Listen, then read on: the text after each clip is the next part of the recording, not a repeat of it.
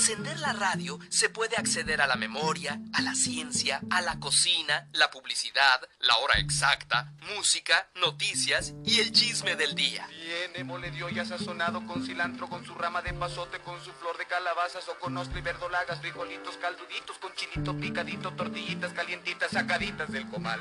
Eso que viste se llama imaginación. Y el tema del día de hoy trata acerca de las órdenes religiosas de los franciscanos y los dominicos, para lo cual tenemos a una invitada especial. Ella es Monse Aguilar, que actualmente estudia la licenciatura en Pedagogía. Hola Monse, bienvenida, te escuchamos.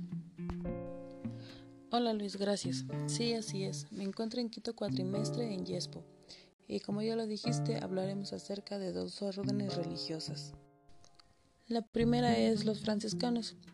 Esta la conforman en sentido estricto en conjunto de órdenes religiosas relacionadas entre sí en el marco de la Iglesia Católica. Y según el Hidario de San Francisco de Asís, esas órdenes abarcan tres. La primera orden, que fue fundada por San Francisco de Asís, se divide en tres ramas: hermanos menores, conocidos anteriormente como observantes, hermanos menores conventuales y capuchinos. En 1206 San Francisco empezó a llevar una vida religiosa, centrada en la pobreza y la caridad. El 16 de abril de 1208, el noble Bernardo de Quintabal se interesó por su forma de vida y se reunió con él por Cula. Juntos leyeron Mateo 19:21, Mateo 16:24 y Lucas 9:3. San Francisco decidió que aquellos versículos fuesen la base de las reglas de su orden de la que Bernardo fue el primer hermano. Posteriormente se unieron otros hermanos, los cuales se llamaron varones penitentes de Asís. En 1209 viajó a Roma con varios hermanos de la orden. Primero se entrevistó con el obispo Guido de Asís, que también se encontraba en Roma y que era defensor de su obra. El cardenal Juan le recomendó que se dedicase solamente a vivir de forma monástica y eromética, pero Francisco le pidió que intercediera por la causa de su orden ante el Papa. Francisco se reunió con Inocencio III, que aprobó de forma no escrita las reglas de su orden. Hacia el año 1210, Francisco le puso el nombre de Orden de Frailes Menores. Por el aumento de los franciscanos observantes en el comienzo del siglo XVI, más centrados en la pobreza en el capítulo general de los franciscanos que tuvo lugar en Roma en el año 1517. Se creó una diferenciación específica entre franciscanos conventuales y franciscanos observantes. Posteriormente, otros religiosos le acompañaron en su modo de vida. Estos frailes fueron conocidos como los capuchinos. Fueron aprobados por Clemente VII en 1528. En 1619 el Papa Paulo V les otorgó a los capuchinos el ministro general autónomo.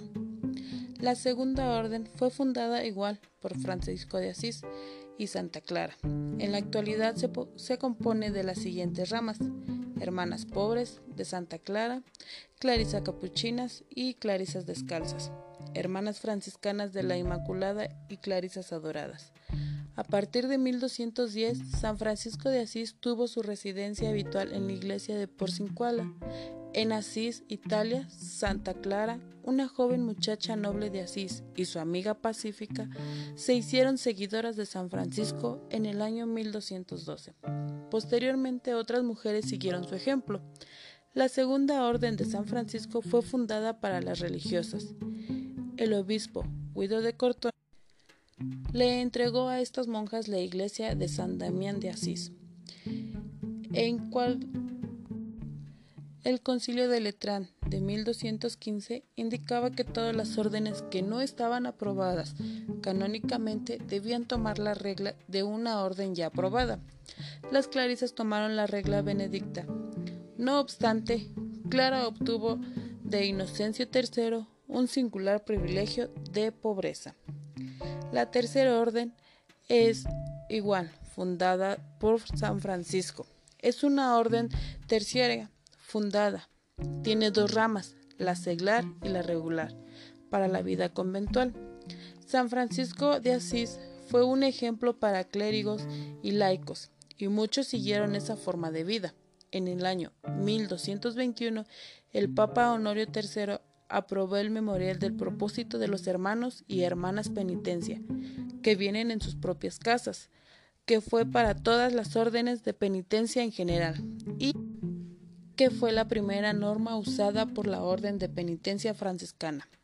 Fue aprobada canónicamente en el año 1223 y fue llamada Tercera Orden en 1230. En el siglo XIII, algunos terceros franciscanos empezaron a vivir en conventos para liberarse de las cosas mundanadas y para realizar obras de caridad en comunidad. Esto fue el origen de los terceros regulares. Los terceros de los distintos países fueron gestionándose como una orden regular en el siglo XV. En el año 1480, el Papa Sixto IV decretó que todos los votos que fuesen emitidos por varones y mujeres de los terceros eran válidos. León X aprobó las reglas para las comunidades de varones y de mujeres terceros, con la Constitución Apolística Intercetrera de 1521. Entre los franciscanos seglares famosos destacan Miguel de Cervantes, Santo Tomás Moro, Cristóbal Colón, Papa San Juan, Santa Margarita de Cortona, San Luis IV de Francia, Santa Isabel de Unguria, San Carlos Borromeo y Gabriela Mistral. ¿Cuáles eran los símbolos franciscanos? Los franciscanos se ciñen en el hábito de cintura con el cordón franciscano, con tres o cinco nudos. En el primer retrato de San Francisco lleva un cordón con tres nudos. Posteriormente, la tradición le ha dado a los tres nudos el significado de los votos de pobreza, castidad y obediencia, mientras que los cinco nudos serían las cinco llagas de Jesucristo. Los franciscanos menores conventuales llevan un hábito de color gris o negro, mientras que los franciscanos menores y los capuchinos llevan un hábito de color marrón. Ahora hablemos de los dominicos. Esta es la orden de predicadores, conocida también como orden dominicana, y sus miembros como dominicos. Es una orden medicante de la Iglesia Católica, fundada por Domingo de Guzmán en la ciudad de Toulouse Francia, durante la Cruzada de Albigense y confirmada por el Papa Honorio III el 22 de diciembre de 1216 la orden dominicana destacó en el campo de la teología y doctrina en el concurso de figuras como Alberto Magno o Tomás de Aquino.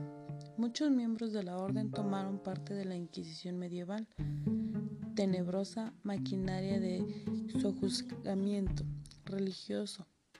Fue fundadora de la Escuela de Salamanca de Teología, Filosofía y Economía. La orden alcanzó su mayor número de miembros durante la expansión del catolicismo en los territorios de América, África y Asia, incorporados en las coronas de Portugal y de España, donde la labor de personajes como Bartolomé de las Casas es recordada por su contribución temprana a la defensa de los derechos humanos.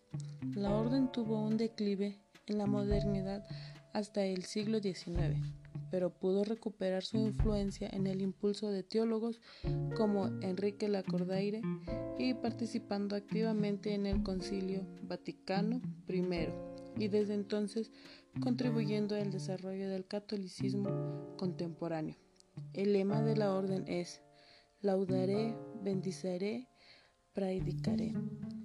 Alabar, bendecir y predicar. El 15 de agosto de 1217, Domingo dispersa la incipiente comunidad de compañeros predicadores, formada por 16 frailes. Cuando esto lo manifestaron su sorpresa, él contestó, el trigo amontonado se pudre, esparcido produce mucho fruto. Todos partieron con la misma consigna, vayan a estudiar, predicar y fundar conventos. Estas palabras expresan de alguna manera la respuesta que Domingo y sus compañeros van a ofrecer a su tiempo. Ellas configuran las cuatro pilares sobre las que se apoyan, el carisma de la familia, congregación, la vida comunitaria. Los domingos propone que los hermanos formen comunidades como fraternidades, organizadas internamente con una estructura participativa y democrática, estableciéndolas en los centros urbanos, nacientes y no en el campo, como era habitual en la vida monástica.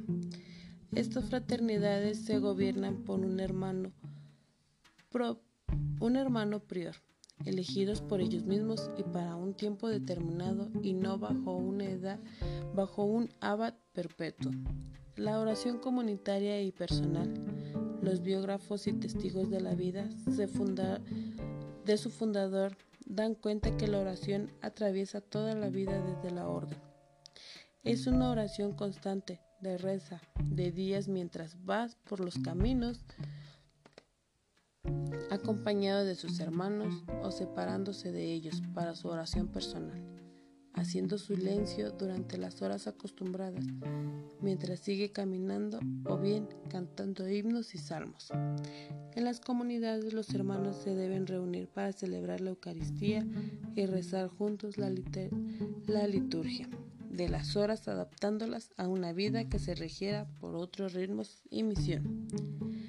El estudio Domingo dispone que las primeras fundaciones de su orden sean en ciudades universitarias, será habitual que los primeros hermanos ingresen a las escuelas de un maestro en Sagrada Teología, con el fin de capacitarse para la predicación del Evangelio. Estos frailes enviados a las universidades no son simples estudiantes, sino predicadores activos.